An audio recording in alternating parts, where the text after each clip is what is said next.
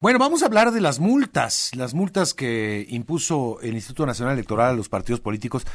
33 millones de pesos a partidos políticos nacionales, locales, por los gastos irregulares en precampañas. Vamos a hablar de todo esto con Jaime Rivera, consejero del Instituto Nacional Electoral. Gracias, eh, consejero, bienvenido. Eh, buenos días, Mario. Estoy a tus órdenes. 33 millones por eh, precampañas. ¿Cuáles fueron las irregularidades más consistentes o las que más se presentaron, Jaime? Sí, en esta hay, que aclarar primero que se trata de dictaminar los ingresos y gastos de los partidos eh, y también de aspirantes a candidatos independientes eh, de 10 entidades para elecciones locales. Todavía no entramos a las elecciones, a dictaminar las elecciones federales. Las, las infracciones más comunes son los ingresos no reportados. Estos representan eh, poco menos de la mitad eh, de, del total. Eh, egresos, o sea, gastos no reportados. Gastos de proselitismo que realizaron diversos aspirantes y que no los reportan. Lo que vimos mucho en vía pública, en redes sociales, eh, una buena cantidad de estos gastos no fueron reportados por los aspirantes. Y de todo este monto, eh, la coalición conformada por Morena, bueno, Morena, mejor dicho, es eh, la que eh, básicamente se lleva la, mitad de la, un poquito menos de la mitad de las de las multas.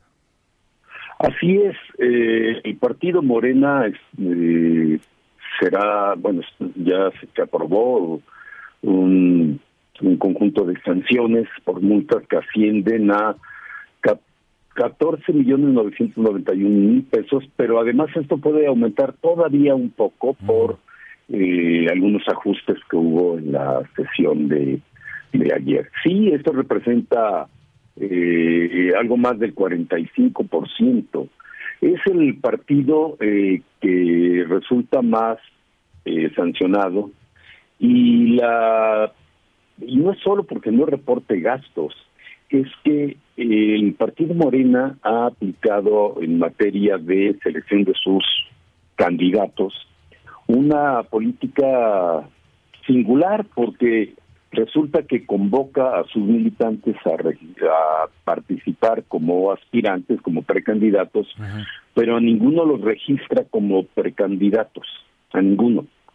Eh, y después eh, eh, al, fin, aunque muchos aspirantes hacen proselitismo, hacen propaganda, muchos llaman a reconocerlos en las encuestas que Morena realiza o dice realizar para seleccionar a sus candidatos. Y al final el partido Morena da a conocer sus listas, pero casi ninguno fue reconocido como precandidato. Y esto tiene una consecuencia, que estos aspirantes o precandidatos no pueden registrar sus ingresos y gastos en el sistema de, de información de la fiscalización. Mm. Entonces, Morena resulta multada por no eh, registrar a sus precandidatos y estos resultan multados también por no registrar sus gastos. Eh, sí, se les puso nombres distintos, coordinadores o yo qué sé, pero eh, para el INE pues, son precandidatos, ¿no? Digo, eh, no hay, para el tribunal también ha dicho que mm. cualquiera que sea la denominación, quien aspira a ocupar una candidatura para cualquier cargo de, de elección popular y realiza alguna forma de proselitismo, es un precandidato y debe sujetarse a las reglas y las obligaciones de los precandidatos y por lo tanto debe reportar sus ingresos y sus gastos de pre-campaña. Sin embargo, el Partido Morena de, manera muy consistente y ya por varios años no registra a sus precandidatos, no reconoce como tales, no facilita o no permite incluso la entrega de sus informes y se gana eh, bueno, es un decir, se hace acreedor de eh, multas y en algunos casos a la pérdida del derecho a ser registrado. Ya, yo creo que eso ya queda suficientemente claro, ¿no? No, no hay, no hay manera de, llamarles de otra manera, pues siguen siendo lo mismo. Ahora, eh, ¿por qué solo se eh, está calculando las eh, precampañas realizadas en 11 estados? ¿Qué pasa con los otros 21 estados, por ejemplo? Son 10 estados por ahora. las, los procesos electorales los, y los periodos de precampaña en los estados varían según su legislación local, aunque una parte se agruparon, se homologaron para facilitar una serie de funciones que realiza el INE a este respecto. Por ahora son estos 10 estados, fueron Aguascalientes, Chihuahua, Ciudad de México, Colima, Durango, Jalisco, Morelos, Puebla, Tabasco y Yucatán. Vienen otras dos, eh, eh, otro vendrá otro paquete para incluir a el resto de, de las entidades el resto de los estados que están por dictaminar. Y en esta semana, en la Comisión de Fiscalización, se va a dictaminar también la eh, las precampañas de el, de las elecciones federales. Ahora sí, presidencia, senadores, diputados. Ya. Eh, y, esto culminará la siguiente semana. Eh, con la dictaminación por parte del Consejo General de eh, eventuales sanciones a los partidos que no hayan reportado debidamente sus ingresos y sus gastos. Ya, eh, pero sí, entonces en este en esta ocasión también lo que estamos viendo que también alcanzó para los eh, las candidaturas independientes, los aspirantes independientes, ¿no? El caso de Berestegui creo que fue el más sonado con una multa de 144 mil pesos y también eh, una investigación. por esto no se le aplicó multa por esta por recibir 6.9 millones de pesos. Eso solamente se le dio vista, digamos, a las autoridades. Se abre un, procedimiento para investigar el origen de estos recursos. Él declaró que eran recursos propios, eh, pero hay unas inconsistencias que deberán ser aclaradas y yo no quiero prejuzgar al respecto, pero sí se va a investigar más sobre el origen de ese dinero eh, que eh, inyectó a su eh, pre-campaña, bueno, perdón, a su proselitismo para obtener apoyo ciudadano por medio de, firmas eh, a través de una aplicación digital. Y se tendrá que aclarar el origen de ese dinero, porque además la ley prohíbe eh, recibir para campañas o pre-campañas o para partidos dinero proveniente del exterior. Eh, como él como él radica en, una buena parte de su vida al menos en los Estados Unidos, en las aportaciones que él hizo a su campaña, eso sí tiene derecho a su propia pre-campaña, eh, pueden ser lícitas, pero si tienen un origen distinto al de él y son de origen extranjero, también serían ilegales y, podrían ser sancionados. Ya, Podrían. Podrían, claro, claro. Ahora, todo esto es, puede ser sujeto a impugnación.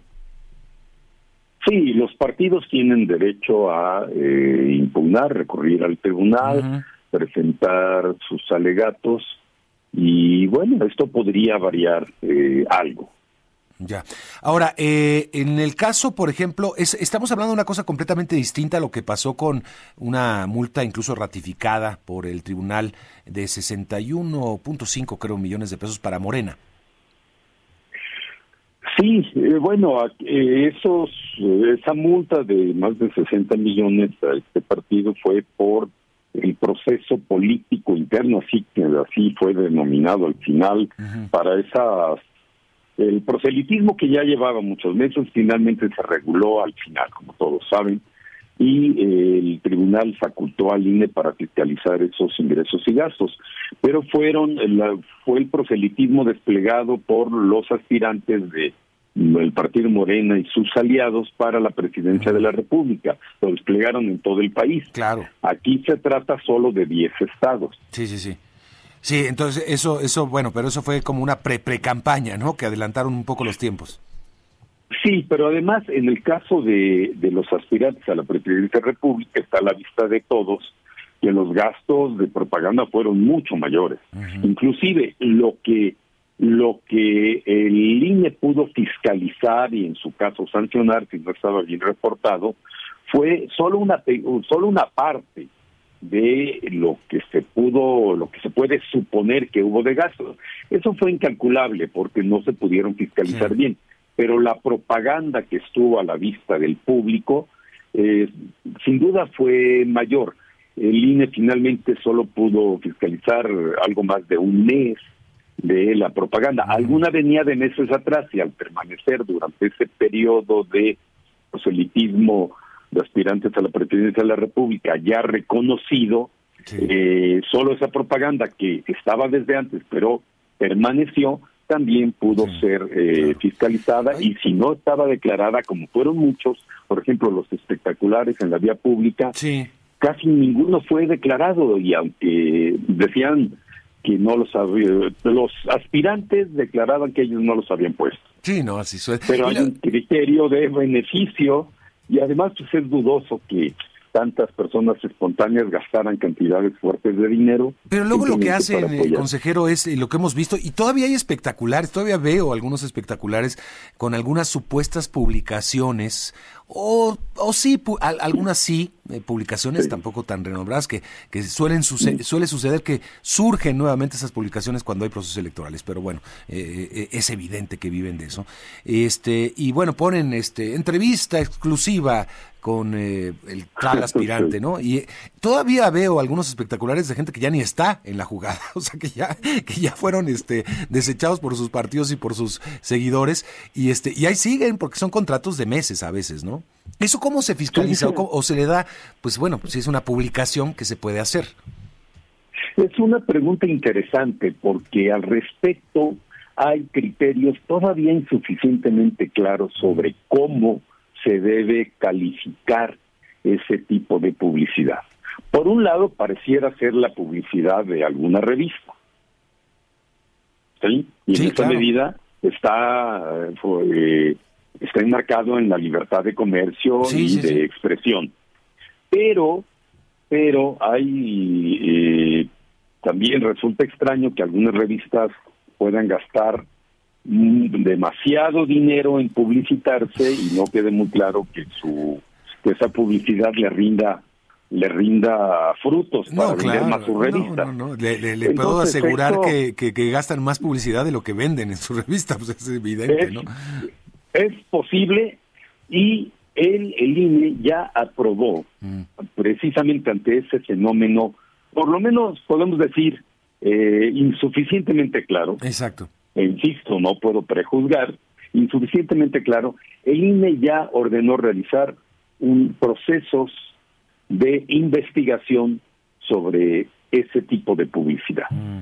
Esto lleva tiempo, eh, no se sancionaron por ahora esas eh, gastos en revistas no declaradas como publicidad. Eh, una parte sí lo declaraban, otros no, como gasto, incluso compra de, publicidad. Pero de esos, esa, esa publicidad de revistas que visiblemente benefician a algún precandidato o precandidata, se va a investigar eh, y no quiero decir en, que, en todos los aspectos, porque bueno, tampoco eh, hay que anticipar eh, juicios ni procedimientos, pero se, va a investigar para ver qué tanto responden a la libertad de comercio y la el interés comercial y de esas empresas que publican tales revistas y la libertad de expresión de las mismas, qué tanto responden a eso o qué o si podrían ser alguna forma de publicidad política contratada por políticos, aunque sea de manera disimulada. Bien, pues eh, consejero, me dio mucho gusto saludarle, gracias por la explicación.